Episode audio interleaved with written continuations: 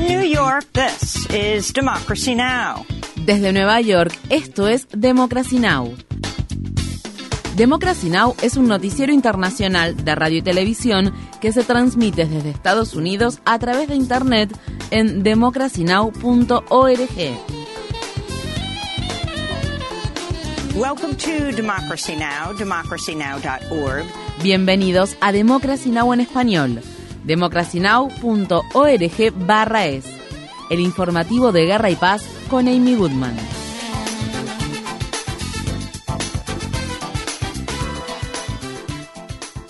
Los mercenarios de la organización paramilitar Wagner afirmaron haber tomado el control de Bakhmut tras meses de sangrientas batallas que han dejado la ciudad en ruinas. Por su parte, el ejército de Ucrania dice que sus fuerzas armadas aún controlan algunas zonas de dicha ciudad y que están tratando de rodearla. La organización paramilitar Wagner dijo que sus fuerzas armadas comenzarán a retirarse de la ciudad a partir del jueves y la dejarán en manos del ejército ruso a partir del 1 de junio. Durante el fin de semana, el presidente Volodymyr Zelensky participó en la cumbre del G7 que se celebró en Japón, donde dijo que las fotos de Hiroshima que se tomaron después de que Estados Unidos lanzó las bombas atómicas en 1945 le recordaban a cómo se encuentra la ciudad de Bakhmut actualmente. Zelensky también se reunió el domingo con el presidente de Estados Unidos en Japón, donde Biden anunció que enviará otros 375 millones de dólares en ayuda militar a Ucrania. Además, en un cambio de rumbo, Biden dijo que ahora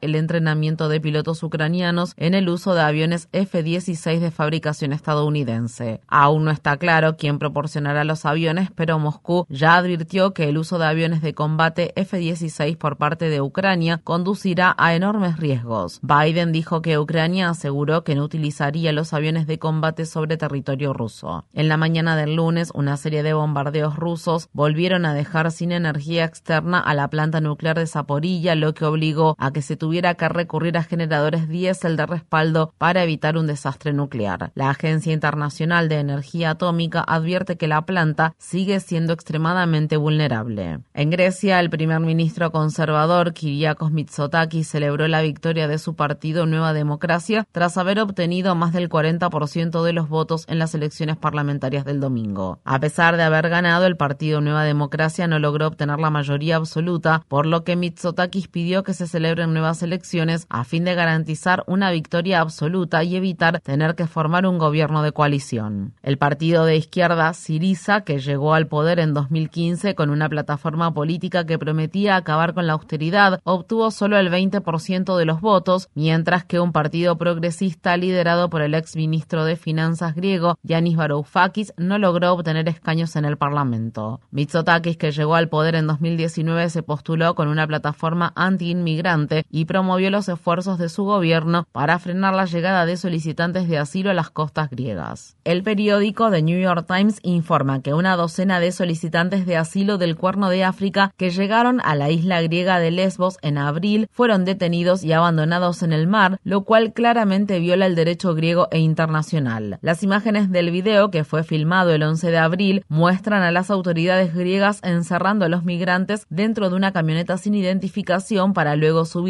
a un barco de la Guardia Costera griega y dejarlos abandonados en medio del mar Egeo. Un bebé de seis meses estaba entre los migrantes que fueron abandonados a la deriva en una balsa inflable de emergencia. Los migrantes fueron finalmente rescatados por la Guardia Costera turca. Funcionarios de la Comisión Europea en Bruselas dijeron que estaban preocupados por las imágenes y pidieron a Grecia respetar plenamente las obligaciones que le imponen las normas de asilo de la Unión Europea y el derecho internacional, incluida la de garantizar el acceso al procedimiento de solicitud de asilo. En los territorios ocupados de Cisjordania, las fuerzas de seguridad israelíes mataron a disparos a tres palestinos durante una incursión militar que se llevó a cabo este lunes en el campamento de refugiados de Balata, el cual se encuentra en la ciudad de Naplusa. Un portavoz de la autoridad palestina calificó la incursión militar como un crimen de guerra. Cientos de soldados israelíes asaltaron el campamento de refugiados, demoliendo varias viviendas con excavadoras y disparando municiones munición real y gas lacrimógeno a los residentes. Tras la incursión militar, cientos de personas se reunieron en el funeral de los fallecidos. El ministro de Seguridad Nacional de Israel, el ultraderechista Itamar Ben-Gvir, ingresó el domingo al recinto de la mezquita de Al-Aqsa, que se encuentra en la zona ocupada por Israel de Jerusalén Oriental, y declaró que Israel está a cargo del lugar sagrado. La mezquita ha sido objeto de la escalada de violencia israelí en reiteradas ocasiones.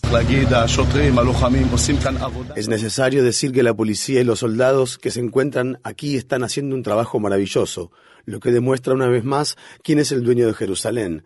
Todas las amenazas de la organización Hamas no servirán de nada. Nosotros somos los dueños de Jerusalén y de toda la tierra de Israel. El ejército de Sudán y el grupo paramilitar conocido como Fuerzas de Apoyo Rápido acordaron un alto el fuego de siete días de duración a partir de este lunes. Arabia Saudí y Estados Unidos participaron como mediadores en el acuerdo. Las partes en conflicto se comprometieron a dejar de ocupar nuevas áreas, permitir que los trabajadores humanitarios operen de manera segura y garantizar la seguridad de los civiles y de la infraestructura considerada esencial. La semana pasada, Jordania afirmó que su embajada en Jartum fue objeto de vandalismo, mientras que Kuwait dijo que la residencia de un funcionario de la embajada kuwaití también fue asaltada y saqueada. La ONU dijo el viernes que cientos de personas han perdido la vida y más de un millón se han visto obligadas a abandonar sus hogares desde que estallaron los combates el 15 de abril. Bahrein planea restablecer las relaciones diplomáticas con el Líbano tras haber roto los lazos en octubre de 2021, luego de que un ministro libanés criticara la guerra liderada por Arabia Saudí en Yemen. Arabia Saudí y sus aliados del Golfo retiraron a su personal diplomático del Líbano en respuesta a las declaraciones del ministro libanés. Esta es la medida más reciente que toman los países árabes para resolver las disputas y fortalecer los lazos de los países de la región. El viernes, el presidente de Siria, Bashar al-Assad, participó de la cumbre de la Liga Árabe por primera vez tras haber sido suspendido durante 12 años. El mismo día, grupos de manifestantes se congregaron en Idlib, una ciudad del norte de Siria que se encuentra controlada por los rebeldes, y en otras localidades de sus alrededores para condenar la reintegración de Assad en el organismo regional. Estados Unidos y Papúa Nueva Guinea han firmado un pacto de seguridad que otorga a las Fuerzas Armadas estadounidenses acceso a los aeródromos y puertos del país. El acuerdo se encuadra en los esfuerzos de Estados Unidos por contrarrestar la influencia china en la región y extender su propia influencia en el Pacífico. El presidente Biden debía firmar este lunes el pacto en Papúa Nueva Guinea, pero después de la cumbre del G7 en Japón, viajó de regreso a la ciudad de Washington, D.C. para reanudar las negociaciones sobre el límite de la deuda federal. El secretario de Estado estadounidense, Anthony Blinken, sustituyó a Biden en la reunión con el primer ministro de Papúa Nueva Guinea, James Marape. En Brasil, el 14 de mayo, dos hombres armados le dispararon en la cabeza a un destacado líder indígena del norteño estado de Pará, en lo que se considera un aparente intento de asesinato. Lucio Tembe sobrevivió al ataque y fue operado. El gobierno federal de Brasil dijo que está investigando si el ataque está relacionado con los conflictos que existen con las empresas de aceite de palma, a las que se culpa de acaparar tierras, deforestar, contaminar el agua y ejercer violencia contra las comunidades indígenas. La Unión Europea ha multado a Meta, la empresa matriz de Facebook e Instagram, por violar las normas de privacidad y protección de datos. Meta recibió la orden de pagar 1.300 millones de dólares y de suspender de inmediato la transferencia de los datos personales de los usuarios de Facebook de la Unión Europea a servidores en Estados Unidos a menos que pueda protegerlos de la vigilancia gubernamental. La sanción anunciada este lunes por la Comisión de Protección de Datos de Irlanda es la multa más grande jamás impuesta por ese organismo de control de la privacidad. En Estados Unidos, la legislatura del estado de Nebraska, liderada por los republicanos, aprobó un proyecto de ley que prohíbe los abortos después de las 12 semanas de gestación y la atención médica relacionada con la afirmación de género para personas transgénero menores de edad. El gobernador republicano Jim Pelling respaldó el proyecto de ley y dijo que lo firmará. Al menos seis personas fueron arrestadas el viernes cuando los manifestantes interrumpieron el debate legislativo que se llevaba a cabo en el edificio del Capitolio de Nebraska, el cual se encuentra ubicado en la ciudad de Lincoln. Durante meses, la senadora estatal Megan Hunt, cuyo hijo es transgénero, se unió a la senadora estatal Makela Kavanaugh para aplicar la regla de obstruccionismo legislativo con el fin de impedir la aprobación de la medida. Hunt, quien ha criticado duramente a sus colegas republicanos que impulsaron el proyecto de ley, habló el miércoles pasado. Esta persona dijo que había intentado quitarse la vida mientras se llevaba adelante esta sesión en Nebraska, una persona trans. Y yo le dije, no dejes que una de estas basuras con las que trabajo sea la causa de que no estés aquí. Ellos no lo valen. El potencial que tienes para el resto de tu vida es mucho mayor que el daño que cualquiera de estas basuras puede causar en su pequeño mandato de cuatro u ocho años. La senadora Kaut ha dicho que los niños y niñas trans tienen tendencias suicidas y están deprimidos porque son trans. No, esto sucede porque existen acosadores como ella que intentan legislar su existencia y quitarles el derecho a ser vistos como seres humanos en nuestra cultura y sociedad.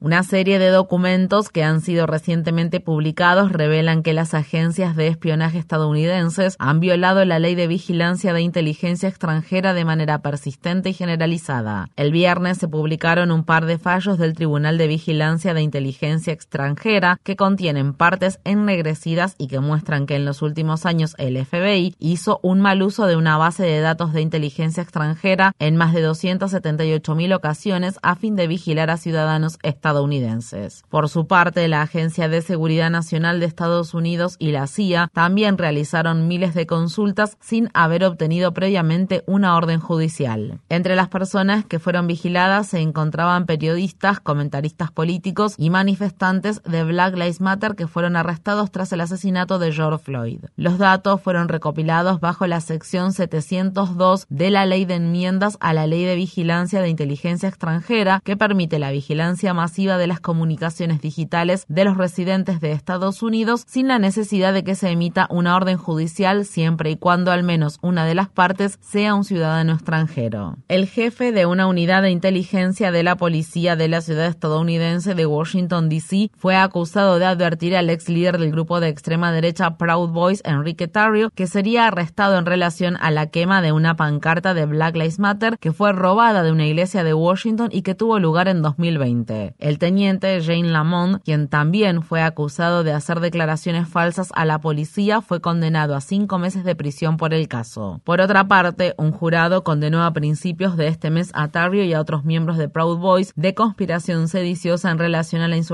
que tuvo lugar el 6 de enero de 2021 en el Capitolio de Estados Unidos. En Nueva York, cientos de personas encabezaron una marcha que bloqueó el puente de Brooklyn el sábado para protestar por el aumento de los precios de los alquileres y exigir que los funcionarios electos aborden la crisis de vivienda exacerbada que enfrenta la ciudad. Los manifestantes pidieron que se promulgue una nueva legislación que proteja a los inquilinos de los desalojos repentinos y del aumento de los precios de los alquileres, así como que la ciudad implemente un programa de asistencia para el pago de alquileres. En Estados Unidos, el viernes se celebró el funeral del artista callejero asesinado Jordan Neely en la iglesia bautista Mount Nebo de Harlem, donde cientos de personas se congregaron para darle el último adiós. El reverendo Al Sharpton pronunció la elegía.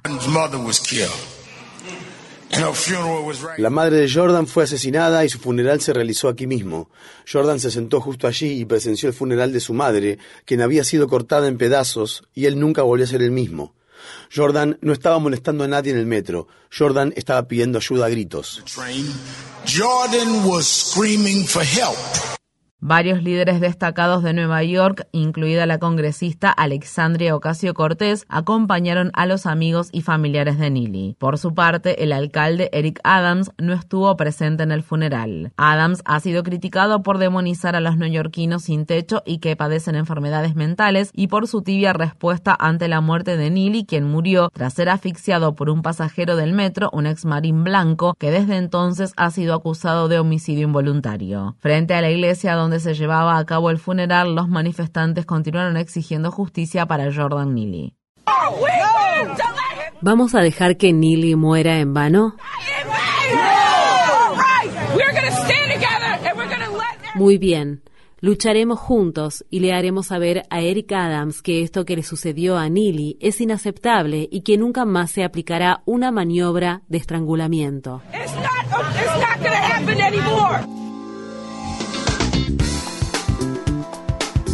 Infórmate bien. Visita nuestra página web democracynow.org es. Síguenos por las redes sociales de Facebook, Twitter, YouTube y SoundCloud por Democracy Now! es.